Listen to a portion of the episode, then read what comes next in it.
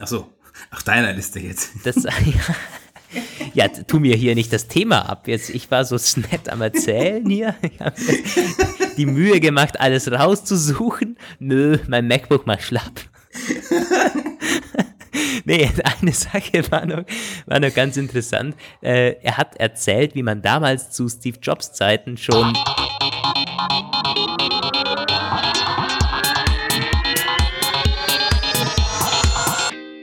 Hier sind Roman von Genabit und Lukas Gera. Ihr hört den Apfelplausch, eine Produktion von Wake Up Media. Hallo und herzlich willkommen zu Hallo Welt Folge 99. Roman, mir wird langsam Angst und Bange. Wir sind eine Folge vor der 100. Episode. Also jetzt gerade beim Aussprechen habe ich mir gedacht, ach du Schande. Das ist nächste Woche eigentlich. Unglaublich. Bis nächste Woche müssen wir den großen Spieß drehen. Aber wie gesagt, wir haben unseren Joker 99S. Die ja, sag das doch nicht schon die vorher. Folge 99 wissen doch alle, dass wir es nicht rechtzeitig hinkriegen werden, uns was auszudenken. Du, also wie ich uns kenne, müssen wir uns noch einen zweiten Joker einfallen lassen. Also, mhm, 99XR, ja. ja. Ich bin gespannt auf jeden Fall. Ja, wir sind zu spät auf Sendung. Das hat irgendwie zwei Gründe gehabt. Roman war weg in Berlin, glaube ich. Und wir waren nicht so ganz weg, denn ich war zu Gast bei unserem Podcast-Kollegen von Apfeltalk und Apfelfunk. Wer die Episode noch nicht gesehen hat mit uns drei Apple Podcasts, gerne mal vorbeischauen, werden wir definitiv irgendwo verlinken. Eine ganz coole Ausgabe geworden. Auf YouTube kann man die und auch überall äh, in Audioform auch streamen. Gerne mal vorbeischauen und vorbeihören da. Ja. Ja, und Roman ist jetzt zurück von Berlin und von einem, von einer Quell, Quelle? Nee, ja. irgendwo.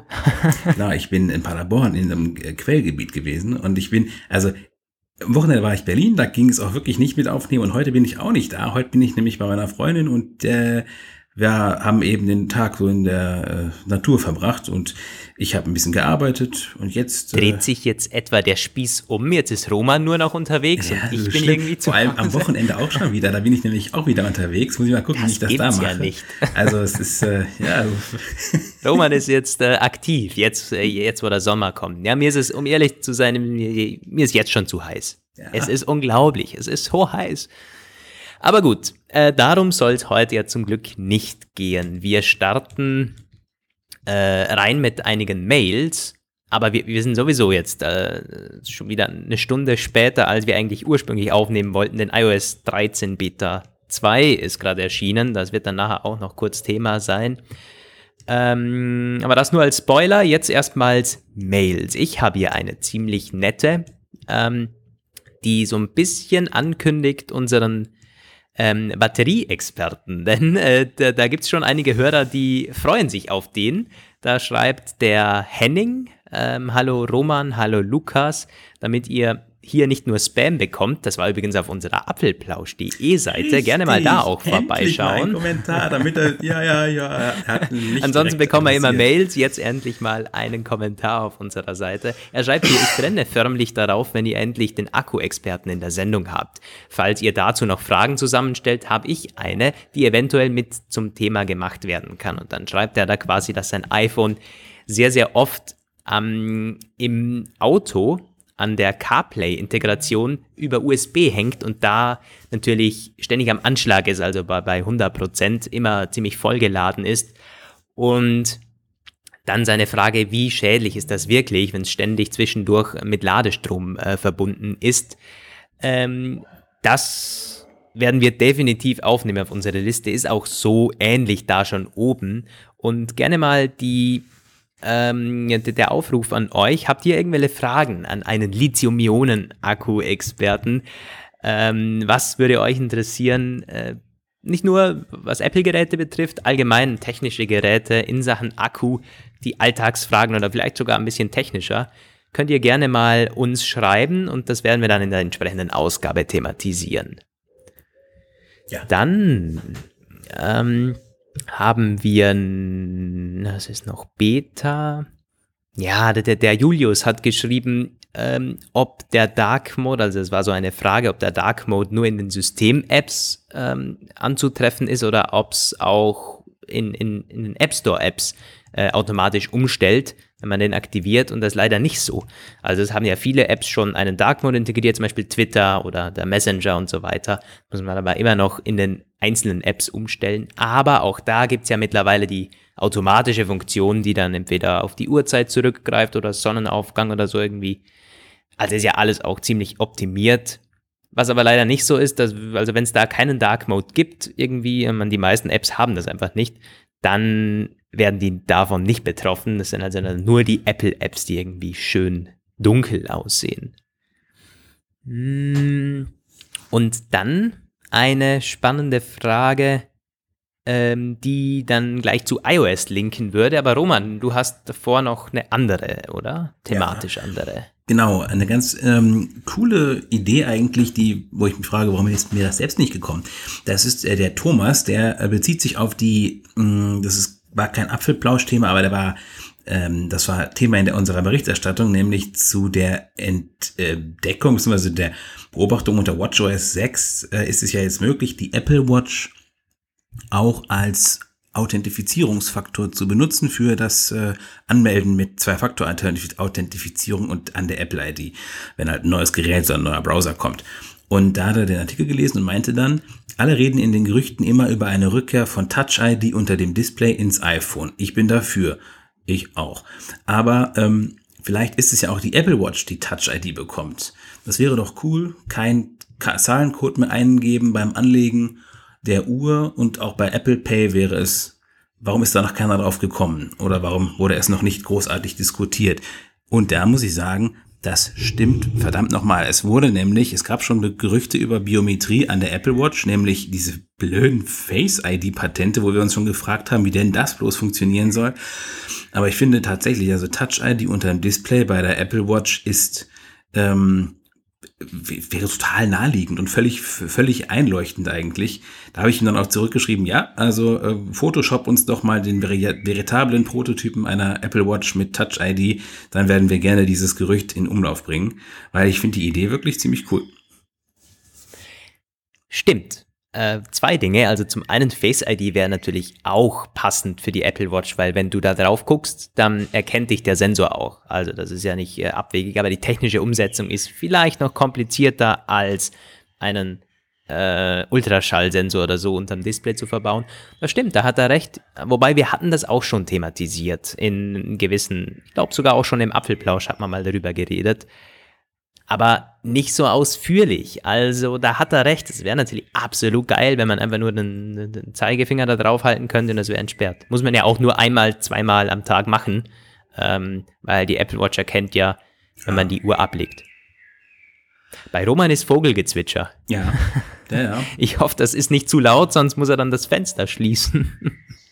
Das ist doch, das ist, das ist die Natur. Wie kann man denn gegen die Natur sein? Also.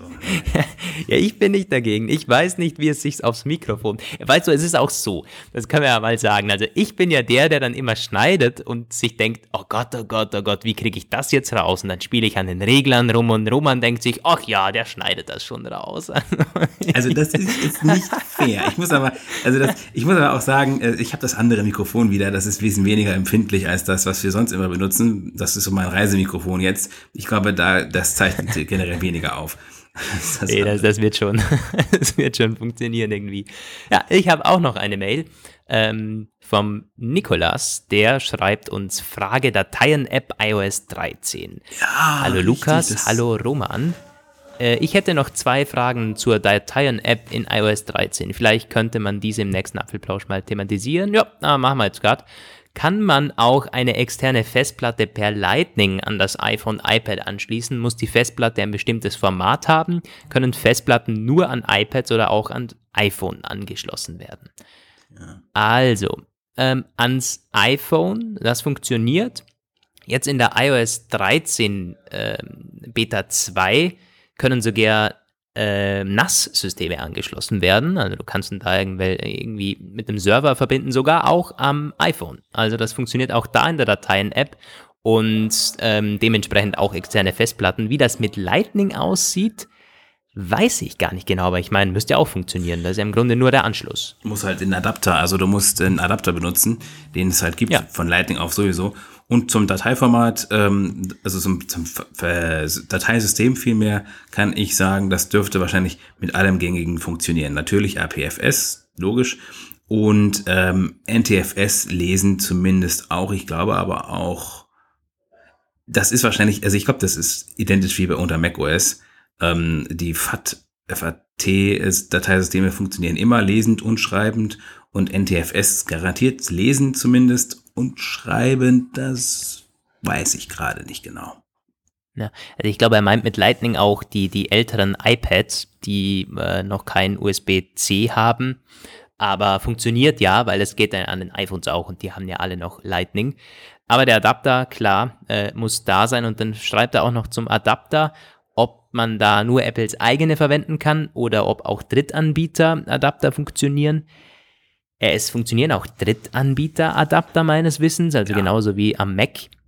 Kann sein, dass irgendwie ein billiges China-Teil für 2 Euro nicht funktioniert, weil der, also das ist schon möglich, aber solange es irgendwie von, von namhaften Herstellern ist, kannst du da eigentlich alles mitverwenden. Ja, wir bereiten auch gerade so eine Liste vor von äh, besonders beliebten Dritthersteller-Adaptern, USB-C zu USB normal und USB-C zu Lightning und so. Also da gibt's eigentlich eine Menge Auswahl bei Amazon. Ja. ja. Äh, und er fragt noch, wie ist das denn, wenn man da jetzt das, äh, die Festplatte verbunden hat? Kann man da dann auch ähm, Ordner drüber erstellen? Ist die Dateien-App da quasi so funktional, wie man das vom Finder kennt? Und ja, das kannst du machen. Also ich habe ja mal ein bisschen ähm, mit der Dateien-App rumgespielt in der letzten Woche und auch mit den ganzen Gesten. Ich habe das mal so ein bisschen mehr aus der Power-User-Sicht jetzt draus ähm, getestet, das, die, die, die, die iPadOS-Beta. Ich muss sagen, das ist wirklich wie ein Finder. Du hast die ganzen äh, Funktionen. Du, ich habe zum Beispiel mal einen Test gemacht, PDF runterladen von der Webseite über den neuen Download-Manager von Safari ähm, dieses PDF dann gespeichert in der Dateien-App in einem ähm, neu erstellten Ordner, lokal auf dem iPad, nicht irgendwie iCloud Drive oder so. Äh, das war ja die Frage von der äh, einen Dame damals. Kann man also alles machen mittlerweile, dann kannst du da auch umbenennen und, und verschiedenste Ordner erstellen und du kannst das PDF auch wieder hochladen irgendwo auf einer Webseite. Funktioniert also alles re relativ zügig und die entsprechenden Webseiten, da wird dann ja auch die Desktop-Version meistens dargestellt, also auch das funktioniert. Kannst sogar WhatsApp Web auf dem iPad verwenden. Ähm, ist zwar ein bisschen, ja, funktioniert nicht ganz so geil. Weiß nicht, ob es nicht optimiert ist oder ob es an der Beta liegt. Also das ist alles sowieso noch nie gut. Ja, gut. Also ich, ich finde, am Mac funktioniert es ganz gut, aber als auf dem iPad stellt zwar was dar, aber es ist nicht wahnsinnig gut optimiert. Ähm, also Fazit, ja, kannst du alles mitmachen. Das Ding ist wirklich, wirklich funktional geworden und leistungsstark. Ich bin wirklich, also krass überrascht gewesen. Es war irgendwie so wie ein, als ich das, das PDF-Zeug gemacht habe, so, so ein Wow-Moment, wo ich mir dachte, das konnte nur mein Mac bislang. Also das ist irgendwie, das hatte ich dem iPad auch gar nicht zugetraut, weil ich mir nie dachte, dass sowas mal mit meinem R2 noch möglich ist. Hier da. Jetzt ist alles ähm, jetzt funktioniert da alles und wie geil muss das erst mit einem iPad Pro sein, wenn alles noch deutlich flüssiger und schneller läuft. Mm, ja, also ein, eine wirklich gute Sache. Ja, vielleicht kauft sich der gute alte Roman auch nochmal irgendwann ein iPad. Aber gut. Ja. Äh, ich muss mal schauen, habe ich hier schreibt eigentlich. Nee, ich bin durch mit meinen Mails, mit meinen relevanten Mails. Ich und auch. du auch. Ich auch. Heißt, ich würde jetzt sagen, wir hatten zwar eigentlich iPhone-Gerüchte zuerst, aber ich würde jetzt gleich mit iOS 13 weitermachen. Ähm, ja, Boah, das ist not? doch thematisch gleich iOS 13, das äh, ist ein bisschen besser. Genau, und wir, also wir hatten gerade eben die Beta, deswegen hat das so lange gedauert. Es hat sich nämlich ein bisschen was verändert. Also ab eBeta 2 sind die alten, die guten alten Profile wieder da. Früher als erwartet. Da haben sie eigentlich alle erst mit Juni, Juli erwartet. Aber jetzt sind die Entwicklerprofile zurück. Das heißt, äh, man kann die iOS 13 Beta so leicht, leichtfertig drauf machen wie früher. Ähm, was aber trotzdem immer noch weniger zu empfehlen ist. Du hast noch aktuell die Beta 1 und die Beta 2 Recap werden wir dann im nächsten Plausch bringen. Aber ich sehe es jetzt schon kommen, dass wo jetzt, wo die Profile wieder da sind, werden haufenweise Leute, die jetzt auf ihren Produktivgeräten installieren, aller Empfehlungen gegenteiliger Art zum Trotz und uns danach in den Kommentaren erzählen, dass ihre Geräte nicht mehr richtig funktionieren. Hm. Das schreibt ja auch Apple ganz, äh, ganz witzig in den, in den Release Notes, oder? Was, was war da der Absatz im Wortlaut? Warte, da muss ich schnell suchen. Ähm, da schreiben sie an Important Note for thrill seekers if you're interested in living on the edge and trying out the great new features in iPadOS 13. Uh, we strongly advise waiting for the many bug fixes and refinements coming to the public beta next month. Also, also eindeutiger Public kann man Beta, es gar nicht sagen. Das, ja. äh. das hat auch, das steht genau so von Apple drin. Ich meine, das ist eigentlich ein ganz witziger, netter Text.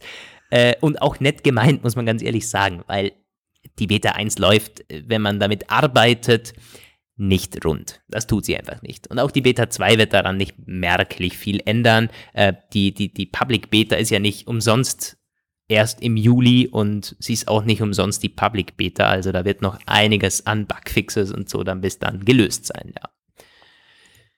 Ähm, ja, was wolltest du denn noch zu Beta 1 anmerken? Genau, bevor wir zur, äh, zu ein paar Neuerungen kommen, weil hier fliegen gerade die Beta 2 Neuerungen rein, so ein paar Details, aber zur Beta 1. Ja, was, was kann ich noch sagen? Er Erfahrungen. Also ich habe ja schon ähm, ausgeführt, wie das mit dem, mit dem Workflow so ist, mit der, mit, mit der, der Dateien-App. Richtig begeistert bin ich davon, muss ich wirklich sagen. Ich kann mir zum ersten Mal vorstellen, mit einem iPad zu arbeiten. Jetzt, wo dieses Dateien-App irgendwie funktioniert. Was mir vielleicht noch fehlen würde, ist der Schreibtisch. Also das ist noch irgendwie, weil das bin ich so, so gewohnt, da das Zeug irgendwie aufzuschmeißen. Ja. Aber quasi, es, es wäre für mich kein Ersatz, aber das ist ja für die meisten nicht, aber halt on the go. Irgendwie, äh, wenn man halt Dinge bearbeitet, wenn man wenig machen muss, ein paar E-Mails, irgendwie ein paar Dokumente bearbeiten, mal was verschicken, mal was hochladen, nicht irgendwie der, der, der drei, vier Stunden äh, Dokumente hin und her oder so. Das ist vielleicht nicht äh, der optimale Use Case, selbst wenn es gehen würde. Aber ich kann mir wirklich vorstellen, dass auf, ähm, auf ja, zum Reisen mitnehmen oder irgendwie, wenn es halt schnell gehen muss, wenn es dünn und leicht sein muss, quasi der 12 Zoll MacBook Ersatz wäre das so quasi. Naja, mal schauen, was da kommt. Und dann Gesten. Das hatte ich ja noch nicht ausprobiert. Und die habe ich, mit denen habe ich jetzt rumgespielt. Ich muss sagen, also meine Skepsis hat sich so ein bisschen gelegt. Die sind gar nicht so schlecht, wie ich anfangs dachte, also gar nicht so verwirrend. Du kannst, mm, also dieses Auswählen funktioniert gut, einfach so mit dem, mit dem Finger drüber streichen so. Und dann ähm, mit drei Fingern ähm, muss, muss man entweder pinchen oder zoomen mit drei Fingern. Dann ist es, ähm, also Zoomen ist, ist einsetzen, ähm, pinchen, also wegziehen, ist äh, kopieren. Also und wenn man das, das mal, wenn man das mal ähm, ein bisschen drinnen hat, du, du kannst das auch auf dem ganzen Display machen. Also du wählst was aus, nur mit einem Finger drüber streichen, ist eigentlich total, total easy. Und dann irgendwo und auf dem. den anderen beiden Fingern quasi. Nee, und dann, dann gehst du weg und dann mit, mit drei Fingern pinchen, kopieren. Du siehst auch oben gleich so ein Feedback kopiert und an einer entsprechenden Stelle dann so einsetzen. Ah. Und ja, das geht, wenn man es drinnen hat, extrem schnell und richtig zuverlässig, muss ich wirklich sagen. Das äh, Aber ist schon gut gemacht. Drei Finger? Also hm, ja, du hast mit, äh, was wollen sie sonst machen? Mit, mit zwei hast du Webseite oder halt Content äh, ranzoomen ja. und so, das geht nicht. Mit vier ist App beenden äh, ja. Das Einzige, wo es bei mir ein bisschen in die Quere kommt, ich habe den, den Zoom-Modus aktiviert, weil ich da, nicht weil ich zoomen möchte, sondern weil es da so einen Filter gibt, der das iPad noch dunkler machen kann als die niedrigste Helligkeitsstufe und den verwende ich manchmal am Abend. Heißt, ähm, es wird nicht ganz so gut erkannt, meine Dreifingergeste, wie das, also ich habe dafür den Zoom-Modus mal ausgeschaltet, weil Zoom-Modus aktivieren ist mit drei Fingern doppelt tippen. Also es wird, es wird kompliziert. Es wird echt kompliziert. Ähm, deswegen mal das ganze Zoom-Ding weg. Das hat verwendet, verwenden eh die meisten nicht. Und dann geht das mit den Gesten schon. Nächstes Ding ist, du kannst mit drei Fingern länger halten, also drauf bleiben. dann hast du oben so Optionen. Du kannst also dann äh, aus einem Menü von fünf Buttons oder so, kannst du auswählen, kopieren, ausschneiden, rückgängig, wiederholen und einsetzen. Dann hast ja, du quasi ja. das alles als Button da. Und doch, ich bin, ich bin überzeugt. Also, ich habe ja in der letzten Ausgabe gesagt, bin ich ein bisschen skeptisch so, äh, irgendwie immer noch mehr Gesten und dann mit drei, mit vier Fingern, man weiß im Endeffekt gar nicht mehr. Aber man gewöhnt sich schnell dran. Und ich kann sagen, äh, das hat The Verge relativ gut zusammengefasst. Ähm, man stellt sich auch die, die, die Tastenkombinationen, die man vielleicht jetzt am Computer, am Mac so Intus hat, irgendwie Copy-Paste, äh, Command-C, Command-V, ähm, was fett machen und so weiter. Die ganzen Tastenkombinationen, die wir zumindest irgendwie, also, oder zumindest ich im Workflow täglich auch unterbewusst mache, die wären auch kompliziert, wenn man sie mal aufs Papier schreiben würde, aber man hat die eben intus. Und genauso ist es halt am iPad. Das sind ja Power-User-Features. Das wird nicht, der Durchschnittsnutzer wird das vielleicht gar nicht brauchen, weil du kannst ja immer noch ähm, ganz einfach äh, die, die alten Gesten machen. Also was auswählen, ähm, einmal draufdrücken, dann kommt immer noch kopieren, einsetzen, geht ja auf die alte Art, auf die langsamere Art immer noch. Aber mit diesen ja, genau, Gesten, das, das sind Power. Frage, die wir uns das, gestellt hatten. Ne? Das geht alles noch. Also das ist ja. quasi was Zusätzliches. Ja. ja. Und wenn man das lernen kann, ja, richtig tolle Sache. Doch. Also ich glaube, das ist tatsächlich etwas, das muss man selbst ausprobieren. Ich habe das, während du es erzählt hast, so ein bisschen hier auf den Tisch gemacht und da muss ich sagen, konnte ich mir das irgendwie nicht richtig vorstellen. Aber das war bei den neuen Gesten, also vom, äh, vom iPhone ohne Homebutton auch so. Da ja. dachte ich anfangs auch, oh Gott. Und das war dann auch nach ein, zwei Tagen tatsächlich. Also wenn ich mir irgendwann ein iPad hole, wird es sich wahrscheinlich intuitiv verschließen, ja. Ja, also das ist so mein, mein Gesten-Fazit. Äh, Eine gute Sache. Da hat Apple gute Arbeit geleistet. Das hat auch, ah, da kommen wir nachher noch zu, zum Interview von Federici. Da hat er auch noch so ein bisschen was über die Gesten erzählt. Ähm, ja, was kann ich ansonsten sagen? Mir irgendwie gefühlt sind die Bugs mehr geworden. ich weiß nicht. Aber ich hatte in den letzten äh, Tagen auch öfters, dass einfach Safari nicht mehr funktioniert hat. So, du, du bist auf einer Webseite, willst irgendwie scrollen, funktioniert nicht mehr. Und dann musst du also dann bringt auch irgendwie nichts mehr Safari beenden, sondern dann musst du irgendwie das ganze iPad neu starten und sowas nervt einfach. also nochmals, wartet lieber auf die Public Beta. Es bringt echt nichts. Das irgendwie ja. bringt, bringt gar nichts. Es ist halt Neugierde. Aber, und auch mein, mein Control Center, das hat sich seither nicht mehr erholt. Ich hatte einmal diesen Bug, dass es ähm, irgendwie den Hintergrund, diesen ausgeblurrten Hintergrund nicht mehr angezeigt hat. Und dann jetzt, jetzt ist es irgendwie so komisch in, in den Icons drinnen am Homescreen und seither ist es so. Ich kann das neu starten, drei, vier, fünf Mal, bringt alles nichts. Es ist einfach, es ist so schlecht, wie es jetzt ist. Vielleicht wird es ja mit iOS 13 Beta Ich setze auf die zweite ja. Beta, ja, die wird das hoffentlich lösen. To be continued, unsere Rekapitulation. Ja, auf jeden Fall.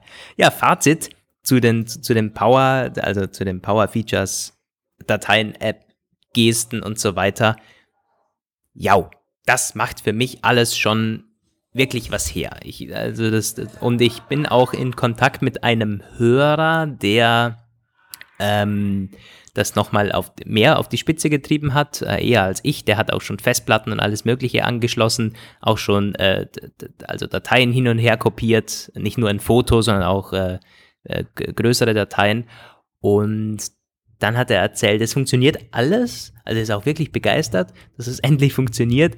Aber so ein paar Dinge ähm, gibt es noch, die, die man verbessern könnte. Zum Beispiel gibt es, glaube ich, keine Fortschrittsanzeige, wie das äh, auf dem Finder oder so normal ist. Also, mhm. und das ist mir auch schon aufgefallen. Also auch wenn du was hochlädst oder so, ja, oder was runterlädst, es ist so ein bisschen, man kann sich vorstellen, wie wenn man was druckt über iOS. Ausdrucken funktioniert, aber es ist irgendwie immer so ein Spiel, funktioniert es jetzt oder funktioniert es nicht? Es gibt zwar diese Druckerzentrale, aber auch die muss man erstmal finden in, ja, den, in, in, in Multitasking. Und so ähnlich kann man sich vorstellen, wenn man, wenn man was runterlädt, zumindest jetzt in der ersten Beta noch. Es ist so ein bisschen ein Spiel, es ist nicht ganz so transparent, sondern es funktioniert meistens, aber wenn es nicht funktioniert, kann man es irgendwie auch nicht lösen und beheben, weil es nicht so zugänglich ist. Ja. Ja, äh, ja, das sind alles so Sachen, da kann ich leider gar nicht mitreden, weil ich kein Gerät zum Opfern habe. Aber wie gesagt, es sind, glaube ich, alles so Dinge, die hat Apple, also das könnte ich mir vorstellen, in der dritten, vierten, fünften Beta oder vielleicht sogar an der zweiten dann, äh, werden diese Dinge gelöst. Also man sieht jetzt schon, ähm, manchmal sind so Menüpunkte, wo irgendwie ganz klar noch was fehlt. Also das sind alles ähm, Details, die können sich, kann sich alles noch ändern, aber Grundfazit ist mal gute Sache. Wirklich gute Sache, dieses iPadOS. Jo. Jo. Ähm, dann haben wir zum Punkt iOS 13 noch was, nämlich 3D-Touch. Ja. Das war in der letzten Ausgabe nämlich äh, zumindest Thema, dass es wegfallen soll. Und dann gibt es jetzt diese Woche de, die, die Neuigkeit, dass sich äh, Craig Federici per Mail gegenüber einem Nutzer geäußert hat, oder? Das war ein Entwickler eigentlich, der sogar relativ gut entwickelt hat. Also auf seiner Webseite ist irgendwie so, irgendwie ein paar Mal hat er es geschafft, irgendwie eine App zu machen, die im Apple Featured Tab gewesen ist wohl. Und der hat äh, unter iOS 13 halt festgestellt, dass 3D-Touch in der Beta gar nicht mehr geht und das hatten wir gar nicht so richtig auf dem Schirm. Die hat sich, also wir haben ja schon ausführlich darüber geredet, dass sich quasi ähm, diese vom iPhone 10R bekannten Taptic-Touch-Features gezeigt haben. Das, aber was wir dabei so ein bisschen verloren haben, äh, was auf dem auf den iPhones ging gar kein 3D-Touch mehr. Und da hat er dann gefragt, ob das so sein soll oder ob das weggeht. Und da hat Federici dann geantwortet, das ist ein Bug, warte bitte auf die nächsten Betas. Und daraus kann man dann, ja, also, ja, also es ist halt so, wir haben darüber dann geschrieben, ich habe das gemacht ähm, und habe gesagt, ja, das kann alles Mögliche heißen.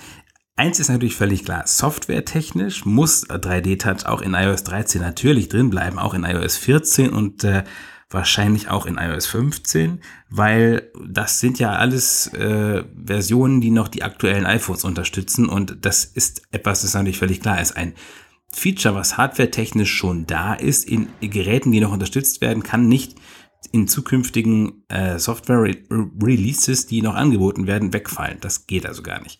Es ist also vielleicht. Also es, es, es ginge schon, aber es würde keinen Sinn machen weil ja. da ist ja die Hardware verbaut, also, also da, das geht nicht. die App meine, ja auch aus. Ja. Ich meine, mit, ich, es geht nicht, meine ich, klar, geht alles, aber das, also das geht, das geht nicht, weil es einfach, es verbietet sich quasi. Das ist, das ist ja quasi so der Gipfel der Absurdität wäre das. Und ähm, deswegen wird man das nicht tun. Also wenn man das tut, tatsächlich, dann verliere ich den Glauben an alles, aber das passiert nicht. Das heißt, äh, letztendlich ist die Erkenntnis, die man daraus ziehen kann, was er da schreibt, gar nicht so gewaltig. Jetzt könnte man natürlich, was ich dann gemacht habe, ein bisschen spekulieren und sagen, naja, äh, nächstes Jahr soll dieser Ultraschallsensor halt kommen, wir hatten ja darüber geredet, raffiniert, raffiniert.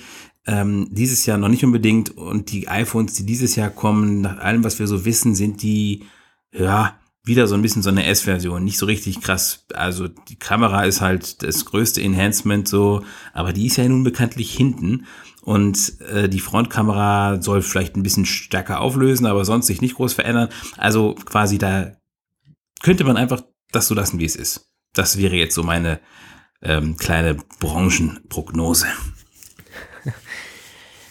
Roman Research. Ja, man, man macht doch eine Agentur auf oder so. Ähm, müssen wir uns.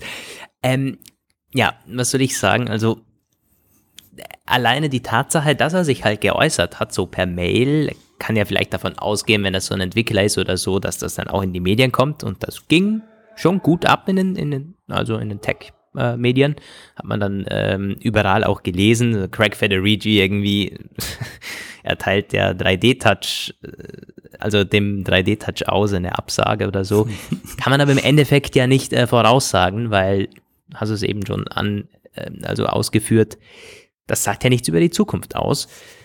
Aber dass er halt, also weißt du, dass er überhaupt Stellung nimmt dazu, ich denke mir halt, wenn die jetzt das wegfallen lassen wollen in naher Zukunft, dann würden die das vielleicht so ein bisschen wegschweigen und gar nicht mehr irgendwie oder gar nicht darauf eingehen oder vielleicht dieses diese, diesen Bug jetzt in der ersten Beta vielleicht nicht absichtlich streuen, aber jetzt auch nicht sagen, ach ja, es ist alles gut, es wird bald wieder da sein. Also, ich weiß nicht. Es, also, ich habe zumindest die Hoffnung, dass 3D-Touch weiter, weiter lebt, weil ich habe jetzt in den Kommentaren sehr, sehr oft gelesen bei uns, wie, wie viele an 3D-Touch hängen. Ja. Also hoffe ich, dass das weiterhin auch in äh, den kommenden Jahren noch äh, Bestand hat. Eine, ein Kommentar äh, war auch so, ja, da, da hängt ja auch die Taptic Engine dran und dieser Vibrationsmotor, das wird Apple doch nicht alles aufgeben. Naja, das sind natürlich schon zwei Paar Schuhe. Also die Taptic mhm. Engine, die wird schon bleiben. Und der Vibrationsmotor und so, da, da hat er recht. Das ist ein krasser Vorteil, wenn man da mal an, andere, auch Flaggschiff Android-Handys dann vibrieren äh, hört und sieht. Das ist, nee, das, also sind so kleine Features, die machen es dann das iPhone auch aus. Aber das ist nicht zwingend gelingt. Also du kannst dann diese, diese Display-Layer, diese, diese Schicht kannst du ohne Probleme wegnehmen und dann hast du halt den Vibrationsmotor nur noch, wenn dich, wenn eine Benachrichtigung reinkommt. Wie man beim iPhone 10R sieht, da haben sie das nämlich genau. genau so gemacht. Ja. Ganz genau. Ja, also ich muss ganz ehrlich sagen, ich, ich, ich, ich möchte wirklich wetten, es wird noch eine Petition dazu geben. Das ist äh, bitte äh, Safe 3D Touch, ähm, weil es ist, ist das ist eines der Features, die am allerlängsten verkannt wurden und quasi so ein Underdog-Feature war und jetzt, wo es quasi dem an den Kragen gehen kommt, da kommen die ganzen Fans. Also es ist schon ein bisschen witzig, aber ähm, es stimmt schon. Ich habe mich zwar irgendwie, ne, ich fände es ein bisschen schade. Das ist etwas, was die Konkurrenz so jetzt zurzeit nicht hat. Und warum sollte man, also was ist, warum ist klar, aber es wäre schade, wenn dieses Alleinstellungsmerkmal verschwindet. Ist ja auch noch nicht klar. Also müssen wir jetzt abwarten. Es ja. gibt zwar die Gerüchte, aber ist ja alles, alles nicht ähm, ne, fix. Ah, Gerüchte Gut. ist schon ein gutes Stichwort, das du genannt hast. Weil mit Gerüchten haben wir diese Woche einige. Da können wir mit einigen Sachen aufwarten. Einige äh, ja, fixer äh, und andere wollen wir fest das wollen wir nachher machen. Eine Sache hätte ich noch bei iOS 13, nämlich, das äh, bezieht sich jetzt auf Deutschland. Da kannst du vielleicht gleich was sagen. Also auch heute Morgen hat das die Runde gemacht in den Medien, aber schon ein bisschen länger war das bekannt. Ähm, iOS 13 kann die Personalausweise und Pässe von euch auslesen oder zumindest, wie funktioniert das genau? Das du verwirrst mich, weil du bist jetzt in den Shownotes ganz weit runtergesprungen. Da steht das nämlich drin tatsächlich. Ja, das ist richtig. Ähm, das ist heute gekommen. Ähm, das ist eigentlich eine recht überraschende Sache, weil die deutschen Behörden sind nun, nun wirklich nicht für ihre Innovativität bekannt. Aber ähm, in dem Fall folgen sie dem japanischen Beispiel. Die japanische Regierung hat schon nämlich vor einer Weile bekannt gegeben, dass unter iOS 13 ja der 3D-Touch-Kram geöffnet wird. Äh, Quatsch, der 3D-Touch-Kram. Ich bin etwas durch heute Abend schon, zu viel getippt. Der NFC-Chip wird geöffnet.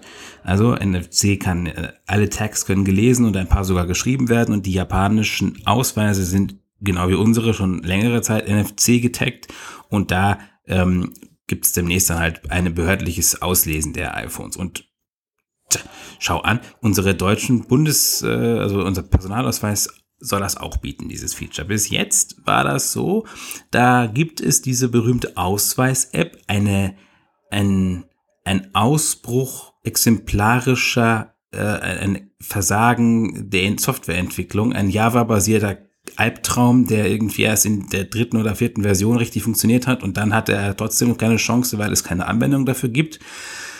Äh, und es gibt ihn auch nur für Windows, glaube ich, sogar irgendwie, oder zumindest ganz, ganz lange. Ich weiß nicht, ob er mittlerweile irgendwie auch am Mac angekommen ist, glaube schon, aber unter Linux hat er eh nicht geklappt. Also einfach unglaublich schlechte Geschichte, dieser Online-Ausweis. Mm, aber die, also die Hardware ist da, diese Ausweise sind alle gechippt und die meisten sind, wenn man dem nicht widerspricht, auch automatisch aktiviert. Da ist dann Kramzeug drauf, Name, persönliche Daten und so.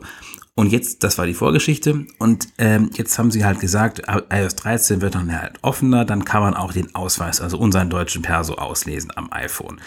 Was sie damit genau machen, das ist, also es ist schon, sie haben schon ein bisschen was skizziert am Flughafen und ähm, also bei Personenkontrollen soll das halt zum Einsatz kommen und ja, im Reiseverkehr. Man kann damit aber mit dieser Online-Ausweisfunktion halt noch viel mehr machen, theoretisch. Kfz anmelden, äh, Zeugnisse beantragen und so weiter und so weiter. Bis jetzt brauchte man dafür halt ein mega teures Lesegerät äh, und der Anwendungszweck könnte halt sein in Zukunft, du nimmst die Ausweis-App, die soll nämlich in den App Store kommen. Man mag es kaum glauben, ich grinse mir da schon die ganze Zeit ein. Und damit kann man dann hingehen, seinen Ausweis auslesen und diese App Store App, äh, die äh, Ausweis-App kommuniziert dann äh, mit der Webseite, auf der man sich identifizieren muss und da kann man sich damit verifizieren. Das ist wohl der Plan, den die haben. Hm. Also wenn das, das funktioniert, ehrlich gesagt, dann, dann, dann, dann, dann ähm, ernähre ich mich einen Monat lang vegan. okay. Nun, also es, es, ist auch ganz witzig, wie Sie das schreiben da auf der, ähm, auf der Homepage des Bundesministeriums äh, des Inneren für Bau und Heimat. So, das heißt, äh, so heißt das ja bei euch. Und da steht, äh, zeitgleich soll die mit iPhones nutzbare Ausweis-App 2 des Bundes im Apple Store zum kostenlosen Download bereitgestellt werden. Man sieht da schon, was mit denen los ist. Also ähm, Ausweis-App 2. also die Ausweis-App 2, ich kann mir das schon erklären, weil das muss wohl die zweite, der zweite Versuch sein. Bis jetzt gibt es halt nur diese Ausweis-App. Und da, das war halt anfangs nur so ein Plugin für einen Browser irgendwie und jetzt später war es eine eigenständige App, aber auch irgendwie so ein Java-Geflickschuster halt. Äh also, wenn sie das wirklich in den App Store bringen, muss das was ganz anders gemacht werden. Ja. Also, wir wollen sehr gespannt sein. Ja. Ich äh, bin für euch gespannt. Betrifft mich ja wieder mal nicht. Aber hey, immerhin haben wir jetzt die LTE Apple Watch bei uns in Yo, Österreich bekommen. Seit Freitag. An den Start bringen mit deiner alten äh, Apple Watch. Du hast doch die LTE-Version. Ich habe die LTE-Version, das stimmt. Äh, ich weiß aber gar nicht, wie das jetzt äh, wie, wie, das mit dem Vertrag ist, mit, äh, mit, mit eSIM und so, müsste ich mal ausprobieren. Stimmt. Naja, Wäre eigentlich ja Zeit, die wieder also. mal, genau, ich habe A1, könnte man also mal probieren und testen, hast du recht. Da wäre, glaube ich, zum ersten Mal seit sechs Monaten oder so, dass ich das Ding überhaupt anmache, wieder mal. Hm. Hoffentlich geht's noch. ja. Genau. Das eben zur ähm, ähm, zu iOS 13. Ja. Gut. Ich glaube, das sind so unsere, unsere Software-Sachen. Und jetzt würde ich den Bogen spannen nachher zu den Gerüchten. Aber davor ganz kurz noch unseren Sponsor der heutigen Sendung erwähnen. Außer Roman hat noch was zu iOS 13 oder so. Nee, nee, nee, nee, nee.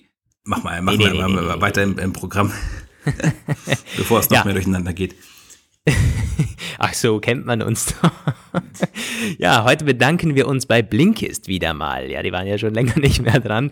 Ähm, der nette Dienst für Hörbücher und auch normale Bücher, aber nicht äh, gewöhnliche Hörbücher, denn man kann sich bei Blinkist alle möglichen internationalen Sachbuch, Bestseller, Ratgeber und so weiter und so fort zusammengefasst anhören. Ähm, Blinkist wirbt damit, dass man innerhalb von nur 15 Minuten die meisten Bücher sich anhören kann oder durchlesen kann. Die haben also, also ganz nett zusammengefasst, sind über 2500 Bücher mittlerweile drinnen. Und auch Roman und ich nutzen das ja schon länger, ähm, in dem, also haben wir Testzugang bekommen. Heute habe ich ein Buch, das ich da empfehlen würde, nämlich, wo habe ich es denn hier? Menschen lesen von Joe Navarro. Das habe ich mir, das ist schon ein paar Wochen her, dass ich das hier angehört habe. Ähm, aber ist im Bereich Körpersprache, im Bereich ähm, Kommunikation, irgendwie, also so auch ein bisschen unterbewusste Kommunikation, wie man eben, was man an anderen Menschen erkennen kann äh, in Gesprächen. Richtig spannendes Buch und genau da zieht auch dieses, die, diese Zusammenfassung, finde ich, weil man auf dem Punkt genau weiß, was, äh, was drinnen ist, ohne das ganze Geschwubbel, was meistens in diesen Ratgebern und Zusammenfassungen irgendwie drinnen ist. Also, ähm, das ist wirklich cool, zeigt, wie, wie äh, gut Blinkist da funktionieren kann. Also wirklich für irgendwelche, ja, du bist in der U-Bahn, hast jetzt irgendwie eine Viertelstunde ähm, nach Hauseweg äh, und statt Podcast oder Musik hören, kannst du dir eben ein ganzes Buch unter Anführungszeichen irgendwie aneignen. Also nette Sache. Und wie immer natürlich auch ähm, als Apfelplauschhörer habt ihr einen Rabatt auf der Seite blinkist.de slash Apfelplausch erhaltet ihr 25% Rabatt auf das Jahresabo Blinkist Premium. Könnt also gerne in den Show Notes vorbeischauen, wenn ihr da profitieren wollt. Ja, vielen Dank an Blinkist. Jetzt geht's weiter mit Gerüchten. Roman, da bist du so ein bisschen mehr der, äh, das kam, da kam nämlich heute sehr viel. Ja, da kam heute einiges. Wir gehen mal ein bisschen chronologisch vor, nämlich zuerst für die Modelle dieses Jahr. Hm, das ist im Grunde etwas, äh, da hat jemand angebliche Informationen von Verizon, das ist der amerikanische, einer der großen Betreiber da, Netzbetreiber, nämlich für den Start der iPhones, der 2019er iPhones. Und ähm, ich bin gerade etwas verwirrt, ich weiß es nämlich gerade auch nicht mehr. Also es sind ähm, Tage, jetzt also ein Datum genannt worden. September war schon klar und jetzt spricht er halt vom 20. September. Und das ist ziemlich genau, wie es letztes Jahr auch passiert ist. Da war es nämlich am 21. September soweit. Und eine Woche vorher war der, der die, die Keynote halt. Ähm, da kann man jetzt sagen, er hat da wirklich Informationen oder er hat es einfach nur sehr, sehr gut äh, antizipiert. Auf jeden Fall wird es, da ist eigentlich nicht so viel, äh, es ist keine Rocket Science gewesen, diesen Zeitraum zu tippen.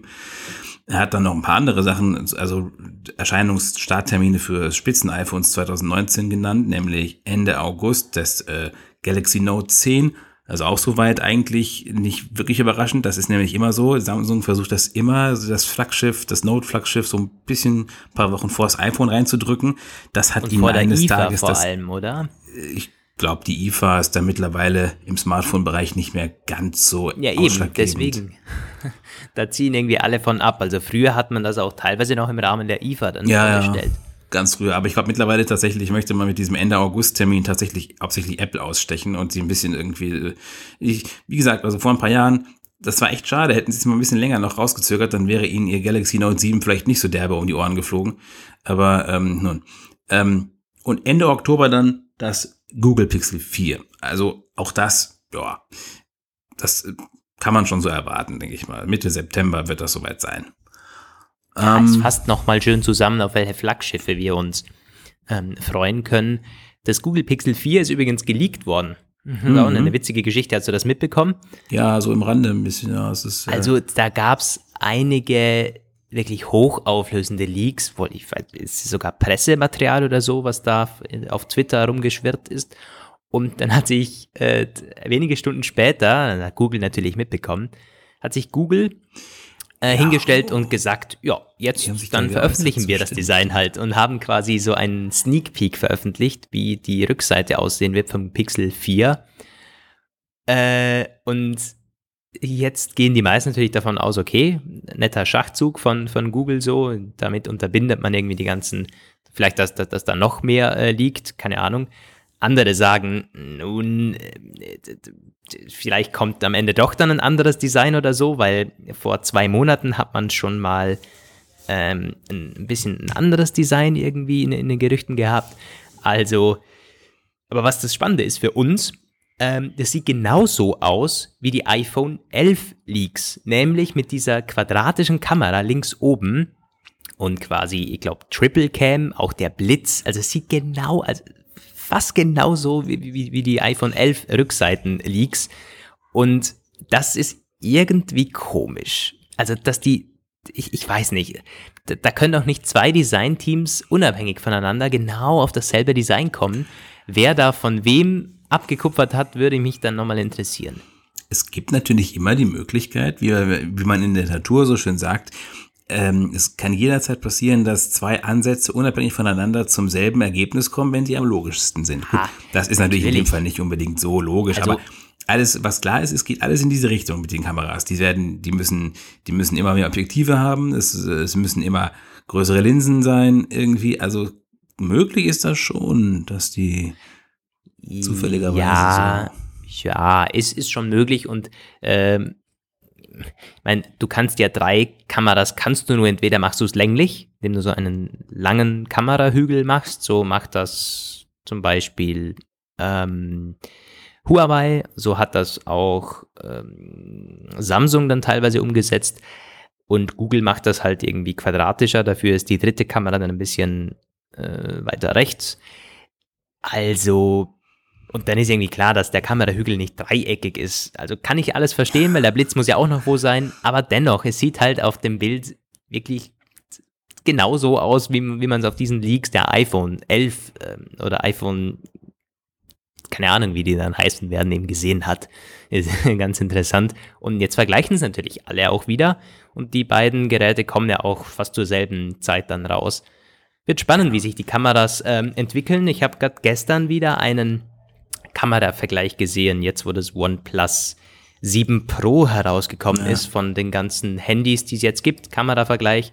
Und da kam spannenderweise heraus, dass irgendwie in jedem, in, in, jedem Lichtverhältnis war irgendwie eine andere Kamera gut. Auch das iPhone hat mal gewonnen, wo man immer sagt, ja, die sind abgehängt mittlerweile. Ich glaube, das ist mehr denn je mittlerweile so ein Spiel aus, was gefällt dir subjektiv gesehen besser? Bist du eher natürlichere Fotos oder magst du mehr Nachbearbeitung, mehr Sättigung und so weiter und so fort? Das ist auch, glaube ich, so. Und das habe ich auch schon relativ oft, dass wir halt sagen, so, naja, diese Fototests und so, es kommt, es gibt immer mehr so, so Champions für bestimmte äh, Konstellationen und, und Umgebungsbedingungen. Und, äh, und was im Grunde müsstest du immer so eine Tasche voller Kameras haben. Letztens mal irgendwie, einige, die Profifotografen haben immer ihren Bauchbeutel voller Objektive und naja, andere haben dann vielleicht irgendwann Brusttasche voller Smartphones. Die ziehen dann jeweils das raus, was sie gerade für die jeweiligen Lichtverhältnisse brauchen. Wahrscheinlich. Ähm, ich meine, ich habe ja vor ein paar Episoden erzählt, ja, das Huawei P30, das ist, hat alle abgehängt, so als es auf den Markt kam, war auch das der, äh, der Konsens irgendwie von den ganzen Kameratestern und YouTube, YouTubern und so. Und ein Kollege hat sich das jetzt geholt. Wir haben so ein bisschen war ganz witzig, weil wir saßen in einer dunklen Bar, also genau die Situation, wo du kannst die Smartphones an die, ans Limit bringen und mal austesten, was kann es wirklich.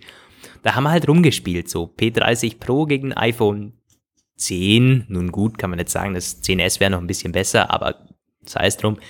Und die waren gar nicht so weit auseinander. Dann haben wir auch rangezoomt, so dass es, der, der Huawei hat ja drei Linsen und ist im Zoom noch viel besser. Und da war der Unterschied wirklich nicht so krass. Das iPhone hat teilweise die, die Schatten ein bisschen besser dargestellt, der Kontrast ein bisschen besser. Das Huawei war vielleicht ein bisschen schärfer, aber hat dafür Details gar nicht eingefangen, wo das iPhone wieder Details hatte. Es ist, wie du sagst, also es ist teilweise auch so ein bisschen ein Zufall. Manchmal gelingen so Glücksshots, wo man dann äh, in einem Review sagt, ach schau mal, das ist der Wahnsinn, die Kamera schlägt alles und dann gibt es mhm. irgendwie eine Lichtbedingung, wo es irgendwie nicht ganz so passt und dann ist, ähm, ist es wieder andersrum. Also es ist ganz, ganz schwierig, da äh, eine allgemeingültige Aussage zu treffen mittlerweile. Naja, aber zum Pixel 4 kann ich nur sagen, wenn sie irgendwann mal das Design so weit verändern, dass sie das Material verändern und dieses Plastik verschwindet, kaufe ich es mir. So sieht's aus. Ja, das Pixel, gefällt dir das oder wie? Mit, ich mit Stock die Idee, Android? Ja, und äh, auch dieses, das ist wirklich halt auch alles von Google. Es gibt ja auch andere äh, Stock-Android-Versionen, wo irgendwie trotzdem die neuen Features nicht sofort ankommen. Ich hätte das zum Beispiel so, ich hatte mal so ein Gigaset, billig Smartphone, das hat im Grunde auch Stock-Android und trotzdem ist es irgendwie kommen die Updates verlangsamt an. Und gerade wenn sich sowas tut wie Google Assistant oder wenn Duplex-Kram oder sowas, und ähm, dann möchte ich das wirklich mal ähm, als Referenzgerät haben und dass ich nicht da noch drei Wochen warte oder drei Monate oder so, dass ich zwar eigentlich Stock Android habe und es trotzdem wieder nicht richtig läuft. Das finde ich richtig cool, aber solange das so billig wirkt, wie wir schon mal besprochen hatten, ist das irgendwie nichts, weil sie vor allem ja auch nicht wirklich günstig sind. Ich möchte dann natürlich auch schon die Spitzenversion natürlich wieder und nicht irgendwie Abstriche machen beim Prozessor oder so. Ja. Gut, Gigaset ist jetzt vielleicht auch nicht der. OnePlus ist übrigens da ganz gut. OnePlus hat teilweise Geräte, die werden drei, vier Jahre unterstützt, noch mit Android-Updates. Klar, wenn du sagst, irgendwie die Top-Notch-Features sind dann teilweise da auch nicht drauf, aber ja. da geht's halt um Sicherheitsupdates und so. Da ist OnePlus echt führend. Ja, aber die haben das Problem, dass sich ja deren sehr, sehr heftig modifiziertes Android, dieses Oxygen wie sie das nennen, Oxygen OS. Und da habe ich auch äh, schon ziemlich viel nicht Gutes drüber gehört. Also ja, das auch schon so. Aber kannst aber du ja anpassen, oder? Du kannst ja, ja einen Launcher drauf machen, du kannst ja auch das, das Google-Ding da laufen lassen, oder? Kann man, aber es ist, ähm, ist glaube ich, sehr stark am Android rumgemurkst sozusagen, so dass halt zwar die Patches vielleicht kommen, aber äh, substanzielle neue Funktionen, also angenommen zum Beispiel jetzt Google Duplex kommt mal irgendwann nach Deutschland, bin ich mir eigentlich ziemlich sicher, das läuft dann wahrscheinlich auf diesem Oxygen nicht. Möglich, ja, möglich. Aber ja, ich muss auch sagen, ich hatte noch nie ein OnePlus. Äh, ich hatte noch nicht mal eins mehr zuschicken lassen. Die, ich, ich weiß bis jetzt nur, wie sie Partys spannend. feiern. Ja, das stimmt. Da waren wir ja in Berlin mal. Ist bald wieder IFA. Wollen wir uns wieder anmelden? Ja klar, dann sollen sie auch ein gleichen Smartphone mal mitgeben, weil OnePlus-Geräte, das wollte ich immer mal schon testen. Werde ich Ihnen sagen. Schicken mir so drei, drei, Mails pro Tag immer, wenn ich sagen, Leute, jetzt hört mal auf, mich irgendwie mit Mails zuzuspammen, es könnte auch mal ein Handy rüberwachsen Jetzt lassen. mal ein, ein OnePlus-Gerät. Ähm, so, wir sind ja ein Apple-Podcast, deswegen spannen wir den Bogen zurück. Was gab's Ja. da noch? Es gibt nämlich, jetzt gehen wir weiter vom iPhone 11 zum iPhone 12. ähm, Oder zuerst noch nämlich- 10R-Gerüchte, da gab's ja auch was, oder? Das Größerer Akku oder so? Ach ja. so, das, ja, ja. Lukas, du, ähm, ich hab, ich, ich, du machst dich, du machst dich wirklich gut zum, zu demjenigen, der, der äh, mir immer quasi noch sagt, was wir als nächstes noch machen sollten und äh, Sachen, die ich irgendwie gerade nicht mehr auf dem Schirm hatte. Ja. Also ähm, das iPhone 10R, ja, das hatte ich schon wieder ganz, ganz raus. Das ist nämlich auch etwas, das im Grunde bestätigt wieder nur, was auch schon zuvor mal gesagt wurde, dass nämlich der Akku größer werden soll um genau 5,7 Prozent. Und damit wäre es dann wieder der, ähm, nicht der größte, aber aktuell ist ja das iPhone 10R in einigen Tests das langlaufendste iPhone und also es gibt dieses Gerücht schon länger, dass die Akkus aller neuen drei Modelle größer werden soll, um irgendwie ein paar Prozentpunkte, weil das auch nötig wird. Die sollen ja die AirPods drahtlos laden und das soll dafür beitragen, dass sie dann ungefähr trotzdem noch so lange halten wie jetzt halt. Da gibt es eine Information aus der Lieferkette, so ein chinesischer äh, Batterielieferant hat seine Produktionskapazitäten aufgerüstet eigentlich. Das war es im Grunde auch schon, was man Von sagen 6% reden die da halt. Und das ist, das ist halt krass viel eigentlich, oder? Du sagst 6% und 5,6, dann. 5,7 Prozent sind es. Ja, gut, aber sagen wir rund 6% und dann wird irgendwie der, der Chip noch ein bisschen effizienter. Vielleicht streckst du es dann tatsächlich auf 7, 8% mehr Akku. Das ist viel, das ist echt viel. Wann hat es letztes Mal so einen Schub gegeben bei den iPhones? Beim 10S Max, glaube ich. Aber ähm, Naja, aber das ist auch das 10S Max, das ist auch deutlich größer. das also- stimmt, aber es wird ja dadurch wieder komplett aufgezehrt, dass es die, die AirPods lädt. Und gut, gut, das werden nicht alle machen natürlich, das stimmt schon. Aber diejenigen, die es machen werden, werden dann wahrscheinlich halt gar nichts merken. Also im Grunde, ich sehe das eher als Vorsorgemaßnahme. Es ist so eine Art Prävention, um das aktuell erreichte Level zu halten, nicht unbedingt das Du, du auszubauen. lädst ja auch nicht jeden Tag deine AirPods da auf. Also, Mhm. weiß, also, ja, also mehr Akku ist nie schlecht. Ja, also mal so. darauf sind wir auf jeden Fall. Das habe ich ja immer schon gesagt. darauf einigen? Mehr Akku ist immer gut, das ist definitiv. Ja, Ja. mich würde ja eher interessieren, ob die anderen, also die Flaggschiffe auch einen, einen ähnlich großen Sprung machen. Da bin ich eigentlich die ziemlich ja sicher. eigentlich. Müssten Da bin ich ja eigentlich. ja. Also vor, vor allem, weil das ja auch schon mehrfach gesagt wurde. Und ich glaube jetzt irgendwie, ich habe das gar nicht so genau verstanden, wieso der jetzt sich auf das iPhone 10R kapriziert hat mit diesem Dings, weil das eigentlich ja nur eine Lieferketteninformation war. Aber ich bin ziemlich sicher, alle neuen iPhones kriegen größere Akkus in diesem Ausmaß ungefähr. Freut Doch, mich auf jeden ich Fall. glaube, ich weiß ja. es wieder. Ich habe deswegen haben die das gemacht, weil das iPhone 10R zurzeit alle anderen, was laufzeittechnische Sachen angeht, schlägt. Das muss wohl am Display liegen irgendwie, weiß ich nicht. Ja, klar, LC, LCD. Und ist auch, glaube ich, nicht, äh, nicht LCD, äh, sondern Auflösung. Ist ja, Ja. nicht so auflös hochauflösend wie die OLEDs der beiden, also der X, XS und XS Max. Ähm, so. Das zu dem Ding. Und dann gab's, gab's nicht auch noch irgendwie, nee, es gab Was keine kommt äh, jetzt noch? SE2. Nein, nein, nein, nein, nein, nein. Es gab kein Aber- SE2. Nein, das gab's nicht, äh, aber es ähm, war äh, d- die Überlegung da oder das Gerücht da, dass das eine Gerät kleiner wird, Ja, äh, um 0,4 Zoll, Ja, also das, das, das das kleinere, das sind die der Gerüchte von Flaggschiffe, heute. oder? Da sind wir jetzt beim iPhone 12. Und äh, ich habe Okay. das auch schon so geschrieben. Das ist nämlich, ich habe das nämlich römisch 12 jetzt geschrieben. Noch, solange mir niemand was anderes beweisen kann, nenne ich die jetzt alle römisch 11, 12, 13, 14, 15. Bis dahin kann ich die Zahlen nämlich. Ähm, Right. es ist kompliziert. Es ist kompliziert. Der Apple-Journalismus, er wird vor allem immer komplizierter. Wir bilden uns unfassbar. direkt, das ist Learning on the Job, sage ich euch. Ach so, ja, gut. Nun, also da geht es jetzt um die iPhones, die 2020 kommen. Genau. Nicht mehr äh, dieses Jahr, sondern 2020. Und heruntergebrochen, ja, dass das kleinere wird kleiner, um eben Das Größere die, wird größer. das größere wird größer. Die Rede ist von 5,4 Zoll und 6,7 Zoll. Und dann hat 9to5Mac das ganz interessant zusammengefasst, nämlich das iPhone SE 2 oder ein potenzielles iPhone SE 2 verliert damit natürlich weiter massiv an Boden und an äh, Daseinsberechtigung, weil so Ja. ein 5,4 Zoll Gerät mit randlos ist dann halt bald nicht mehr viel größer als so ein iPhone SE das war. Das ist so. Ich würde auch was da sagen, also ähm, das ist mittlerweile jetzt mein, meine favorisierte Wahrscheinlichkeit, dass wenn sie das wirklich so machen, wofür einiges spricht, weil auch dieses kleiner, kleiner, äh, das Kleine wird kleiner, das Große wird größer, das gab es auch schon einmal als, als äh, Prognose, nämlich von Digitimes im mhm. Vorfeld. Mhm. Und wenn sie das wirklich so machen, wofür einiges spricht, dann hat das IC2 ausgespielt.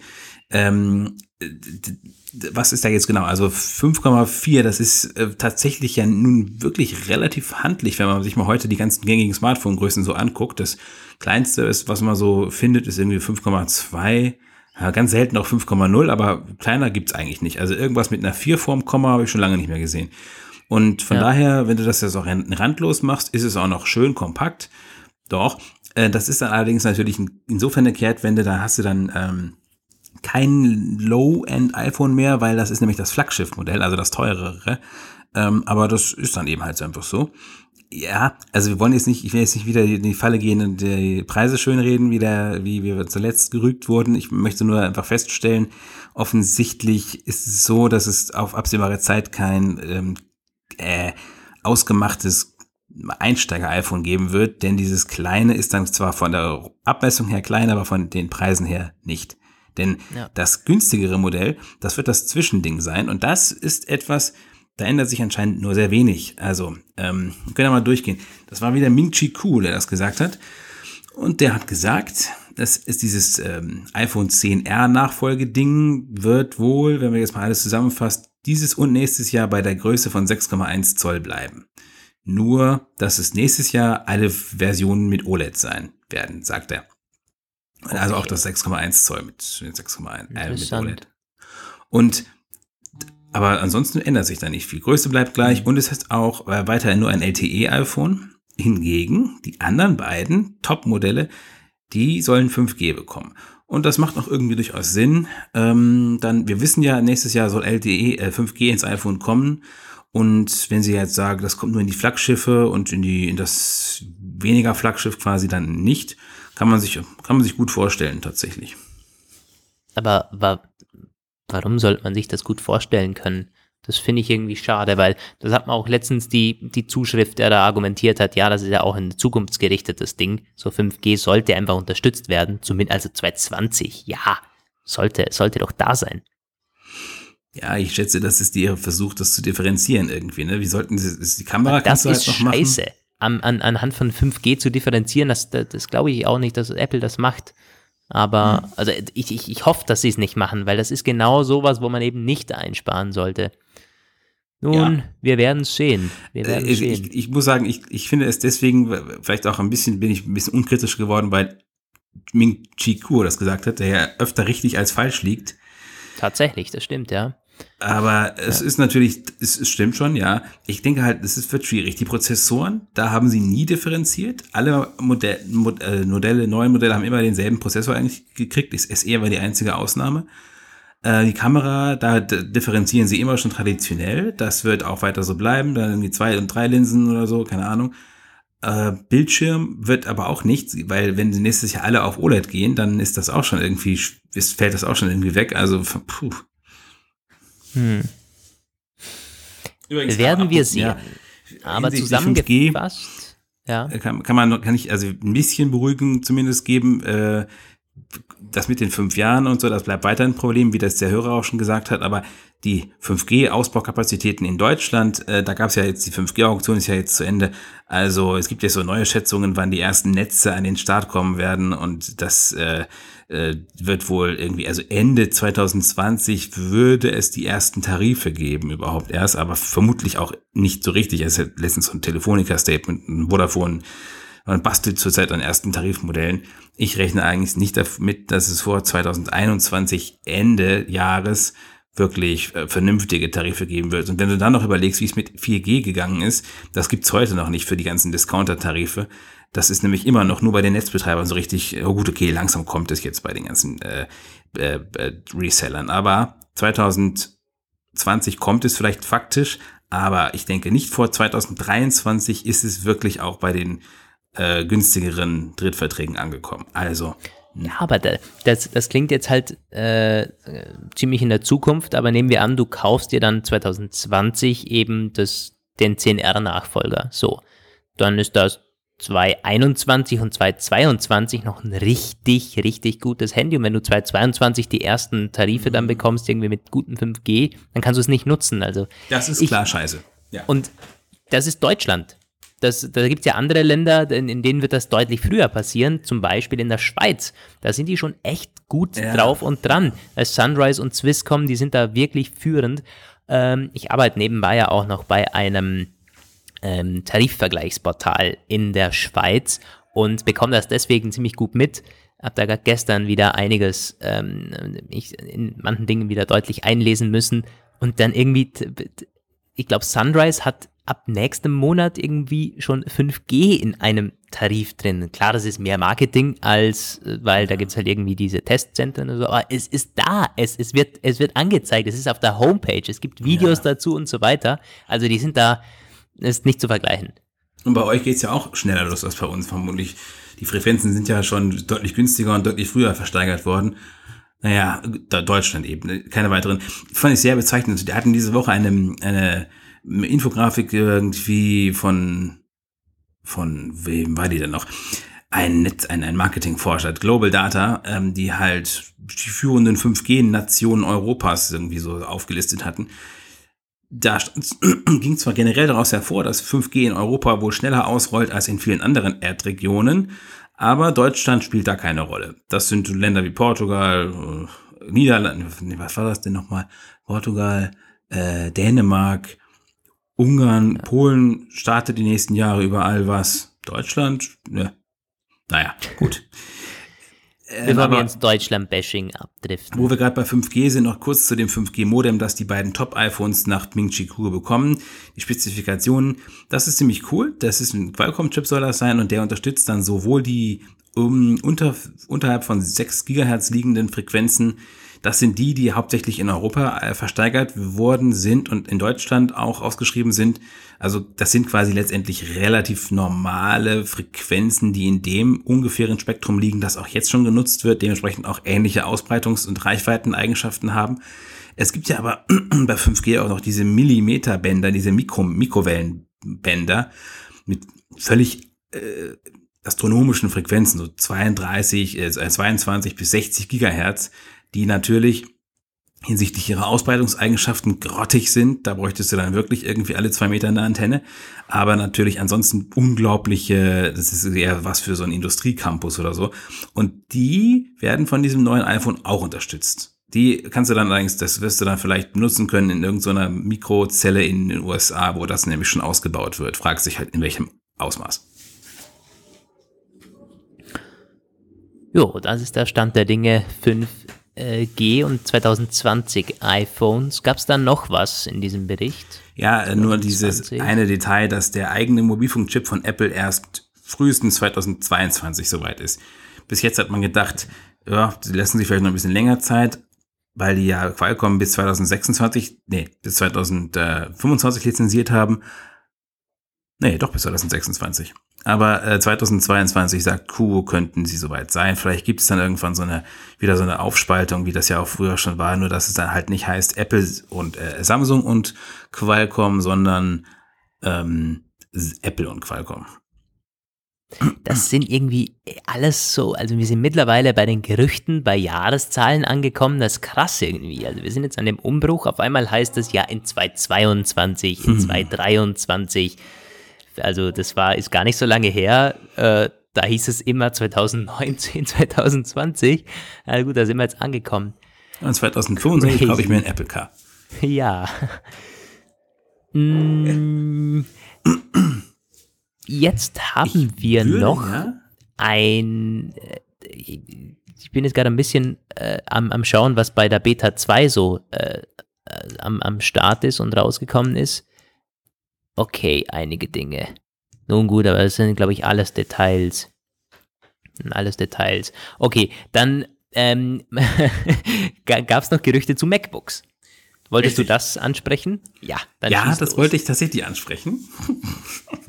schieß los. Ja, es ist im Grunde nur, sage ich mal, wieder die Eurasische Wirtschaftskommission, das ist dieser von Russland initiierte Handels, äh, supranationale Handelsorganisation, die auch eine Wirtschaftsdatenbank hat und die, aus welchen Gründen auch immer, ich bin da noch nicht so ganz hintergestiegen, ob das irgendwie an deren, wie die, wie die aufgebaut ist, liegt. Auf jeden Fall ist es immer diese eine Datenbank, die verrät, wenn neue Apple-Produkte angemeldet werden. Allerdings verrät sie nicht viel, diese Einträge. Die werden dann von einem der aufmerksamen Beobachter, die diese Datenbank quasi routinemäßig Tag für Tag abfragen. Und ähm, da steht dann zum Beispiel im Falle der neuen MacBooks drin, Portable Computer. Und äh, die Modellnummern, das sind insgesamt sieben Stück. Und die sind neu. Es wird aber nicht die sieben neue MacBooks geben, sondern das sind dann die, die Untergruppen halt auch. Aber es sagt uns schon etwas, nämlich es wird neue MacBooks geben.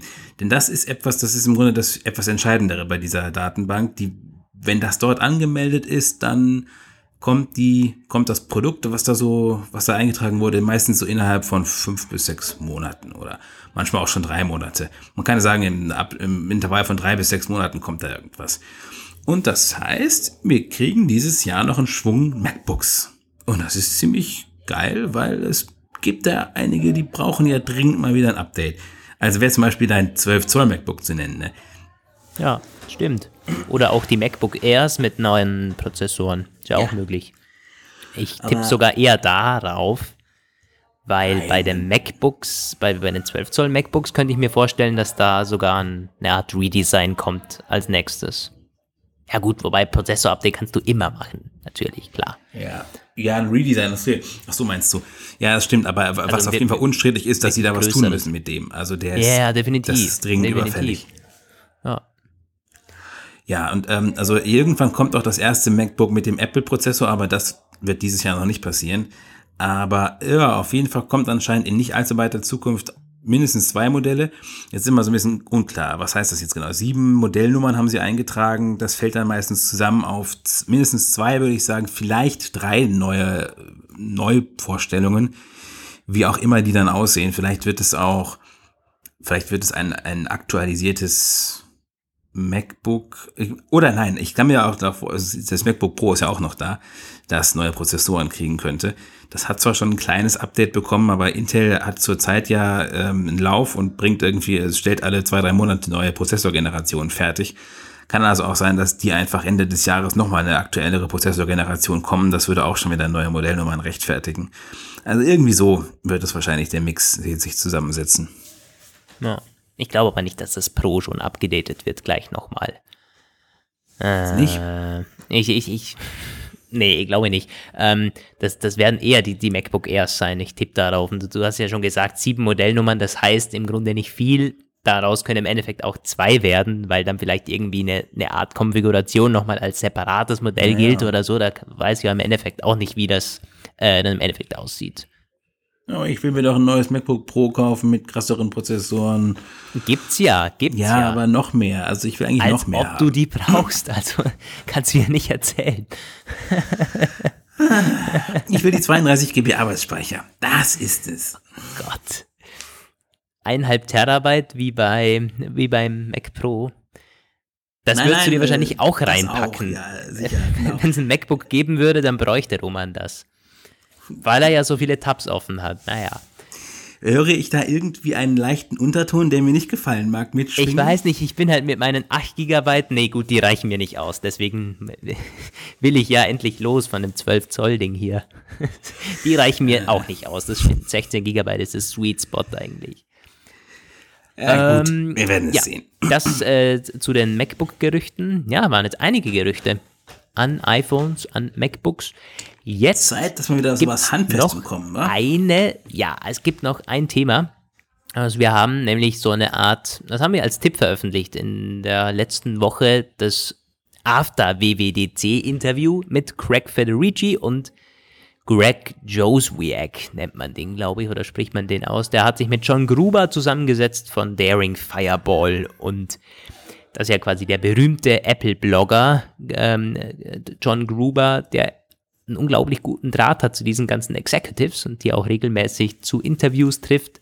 Und diese Live-Shows, die sind ja berühmt berüchtigt von ihm, gab es eben auch nach der WWDC 1. Und das müsst ihr euch, also wenn ihr so eine Stunde zum Überbrücken habt, schaut euch die unbedingt an. Es ist wirklich cool, wie vor allen Dingen Craig Federici da auftritt. Ich weiß ja nicht, aber ich weiß nicht, wie du das siehst, aber ich finde, das ist dermaßen gutes und starkes Kapital, das Apple momentan mit Federici hat auf den Keynotes. Er bringt irgendwie eine Wärme, eine, eine Lockerheit auf die Bühne, die man von keinen anderen so kennt. Weil du hast zwei Typen von Moderatoren sonst auf der Bühne. Zum einen irgendwie so die Tim Cook Riege, das, das, das, das, passt auch. Meistens passt das, aber das sind so Leute, die ähm, gut, die kommen eh immer weniger, so, äh, aber das, die, die haben so ein bisschen, ja, äh, den Apple-Duktus haben sie drauf, aber die sind jetzt irgendwie nicht wahnsinnig euphorisch oder so. Und dann hast du die anderen und die gewinnen Überhand mittlerweile, finde ich. Das sind die, die übertrieben, überspielten, überzogenen, die finden alles toll und, und, und äh, boah, es ist grauenvoll. Das sind dann auch teilweise, also ni nichts gegen, gegen Damen, die da präsentieren. Das macht ja Apple auch ganz toll, dass da äh, irgendwie Frauen, Männer, es gibt alles, alle möglichen äh, einer mit, mit Rollstuhl war dieses Mal sogar auf der Bühne und hat präsentiert. Oder, äh, ja, nee, nee, nee, nee, äh, die, die, die Presenter, ja, ein, ein Rollstuhlfahrer gab's und, und ja, das ist auch alles gut, aber also nein, ich, ich, ich brauche nicht jemand, der auf der Bühne rumkreischt oder irgendwie so. ist alles irgendwie einfach so gekünstelt und gespielt bei den meisten.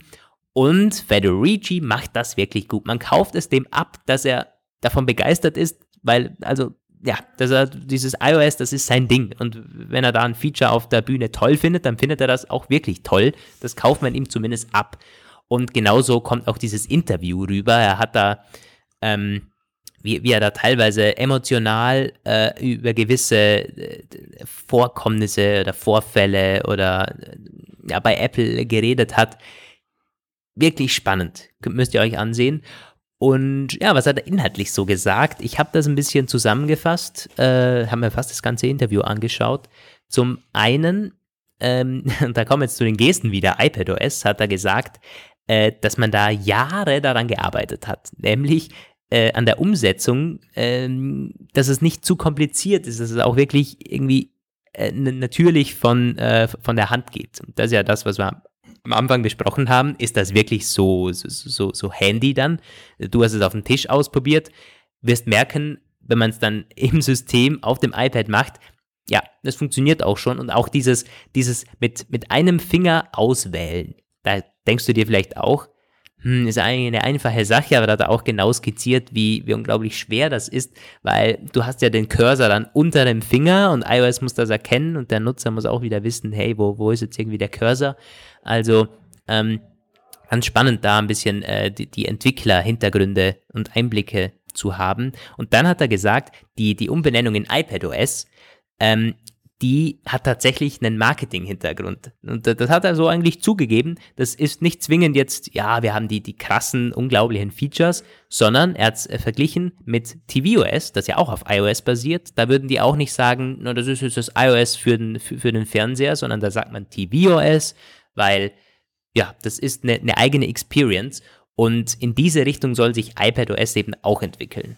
Obwohl es auf iOS ganz klar basiert dann fragt man sich natürlich, stellt sich für mich die automatische Frage, ob es dann irgendwann beim iPhone mit iOS auch zu Ende geht und dann wieder zurückgeht zu iPhone OS und dann schließt sich der Kreis zu The Very Beginnings, wo das nämlich dann auch so hieß in der ersten Aber das, das, das, das muss es ja nicht. Also iOS verbindet man ja mit dem iPhone. Noch immer. Mhm. Also ja, da gibt es ja keine, keinen Grund jetzt, dass irgendwie, außer das System an sich würde sich mal deutlich ändern. Kann schon sein, dass es in Zukunft mal eine, eine Namensänderung gibt. Aber ich glaube, aktuell hat man da keinen Bedarf, auch aus Marketing-Sicht zu ändern. nennt man es irgendwann iPhone OS tatsächlich und das ganze Ding bekommt ein Ober, wenn sie es irgendwann weiter zusammenführen, ein Ober, die, die Familie bekommt einen Oberbegriff, nämlich Apple OS. Dann, das haben sie ja beim File-System schon gemacht, das heißt ja auch Apple File-System. Dann ja, gibt es darunter dann weiß. iPhone OS, wer iPad weiß. OS, Mac OS, Watch OS und TV OS und dann irgendwann auch den Apple, den äh, AR Kit Store, der heißt dann ROS und die Car OS fürs Apple Car. Ja. Wer weiß. Nun, äh, das hat er jetzt nicht erzählt, Luigi, aber ähm, andere Dinge noch, nämlich äh, den, den USB-Support. haben sie auch drüber geredet. Warum erst jetzt? Das haben wir, haben wir auch skizziert. Äh, das, die Dateien-App und alles funktioniert ja so toll. Du kannst jetzt USB-Sticks, du kannst Festplatten und so weiter anschließen. Das klang für mich zwar so ein bisschen wie eine Ausrede von Federici, aber immerhin ist ein Argument, dass es ziemlich lange gedauert hat, bis sie es wirklich sicher ähm, basteln, also sicher programmieren konnten, dass man da nicht irgendwie über eine Festplatte ein Virus übertragen kann oder irgendwie ähm, all, allgemein, dass das iPad halt nachher nicht mehr funktioniert. Das ist, du kannst da anstöpseln, was du willst. Es passiert im Grunde nichts, weil entweder es funktioniert oder das Gerät wird nicht erkannt. So, also dass alles eben safe ist für den Nutzer. Natürlich, tatsächlich eine interessante Frage, weil jetzt kommt dann ja, ja wirklich dieses, dieser Moment, was ist, wenn du jetzt einen USB-Stick anschließt, ein verseuchter USB-Stick mit irgendwelchen Würmern oder Malware drauf. Ja, und mhm. da hat er eben gesagt, das ist eine ziemlich komplizierte Sache, die man jetzt in den Griff bekommen hat. Und deswegen hat es auch ein bisschen länger gedauert. Das wird ein Grund gewesen sein, kaufe ich ihm auch mhm. ab. Ähm, und das ist ja auch eine gute Sache. Also, äh, dass das iPhone und das iPad weiterhin so sicher ist, ähm, war ja im Grunde bisher eigentlich einfach, weil du konntest von außen nicht wirklich was installieren, weder vom Internet, weder vom, äh, du, du, hattest nur den App Store, du kannst nichts einstöpseln, außer eben Strom. Also da, da konnte ja im Grunde nicht viel passieren.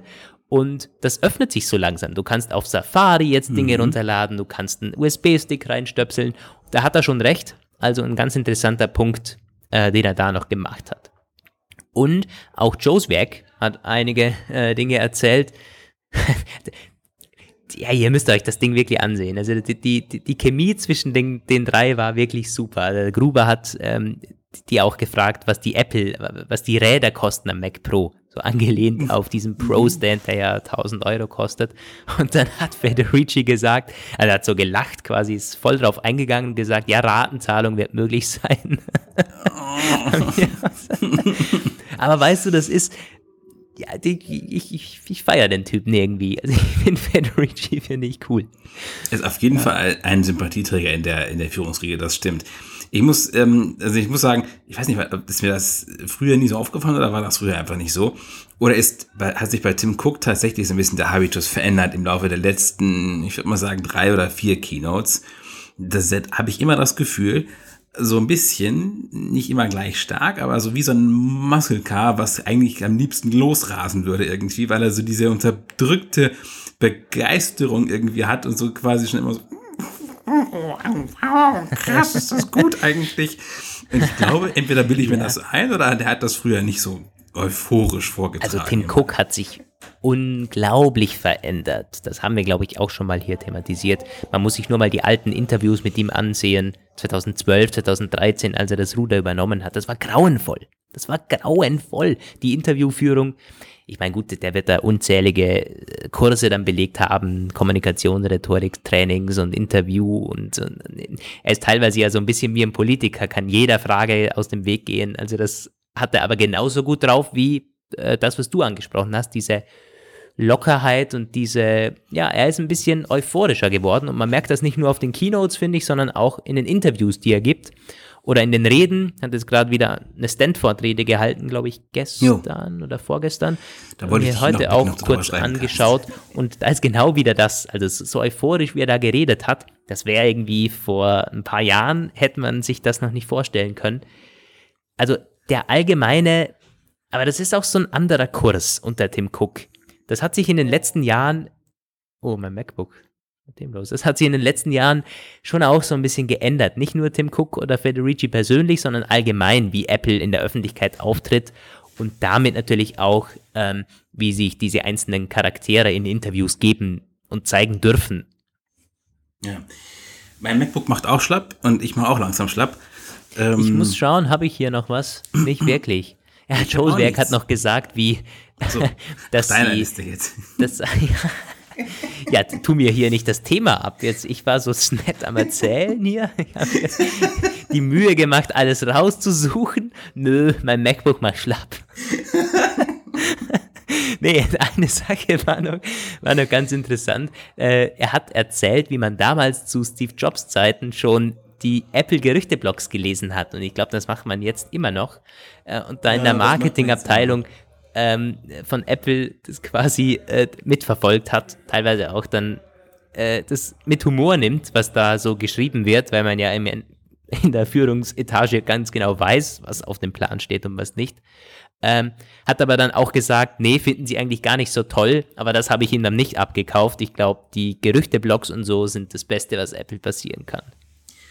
Dass sie das immer noch ganz genau lesen, wissen wir seit spätestens seit mir mal so ein Typ von Apple so eine Mail geschrieben hat. Irgendwie habe ich die morgens beim äh, Durchsichten der Mails über Nacht gesehen. Das war eine ganz stupide Mail Meldung vom Vortag über eine Beta von macOS, die aber irgendwie wieder zurückgezogen oder nur kurz draußen war oder irgendwas. Und da kam dann halt diese Mail von einem Apple-Typ ohne Unter, äh, ohne Signatur, ohne so eine mega lange Signatur, wo er einfach nur geschrieben hat, das ist falsch, das ist, äh, stimmt nicht, bitte korrigieren. Und da dachte ich auch so, was ist das denn? Das habe das hab ich gar nicht mitbekommen. Nicht. Und jetzt ist schon ein bisschen her, jetzt letztes Jahr war das und es war auch auf einer unserer kleineren Seiten. Und ich dachte, kann es doch gar nicht wahr sein. Ich also was die, glaube ich, schon checken, ist das, was bei Google auf der ersten Seite ist.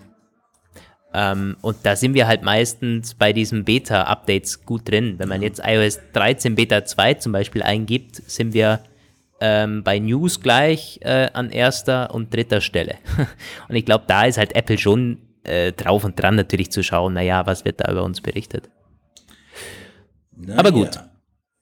Ähm, ja, wir sind durch. Sind durch. Das war der Apfelplausch Nummer 99 an diesem Montag.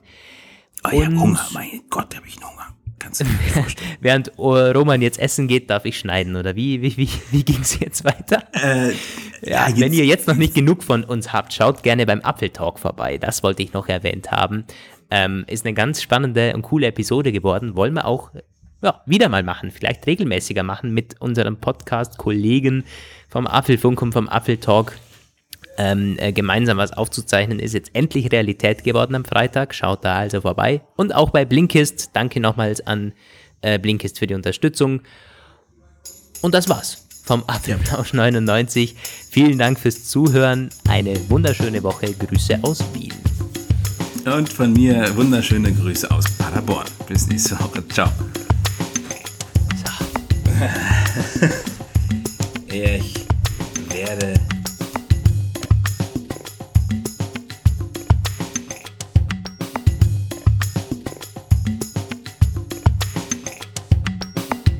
Das war der Apfelplausch. Schön, dass ihr dabei wart. Bis nächste Woche.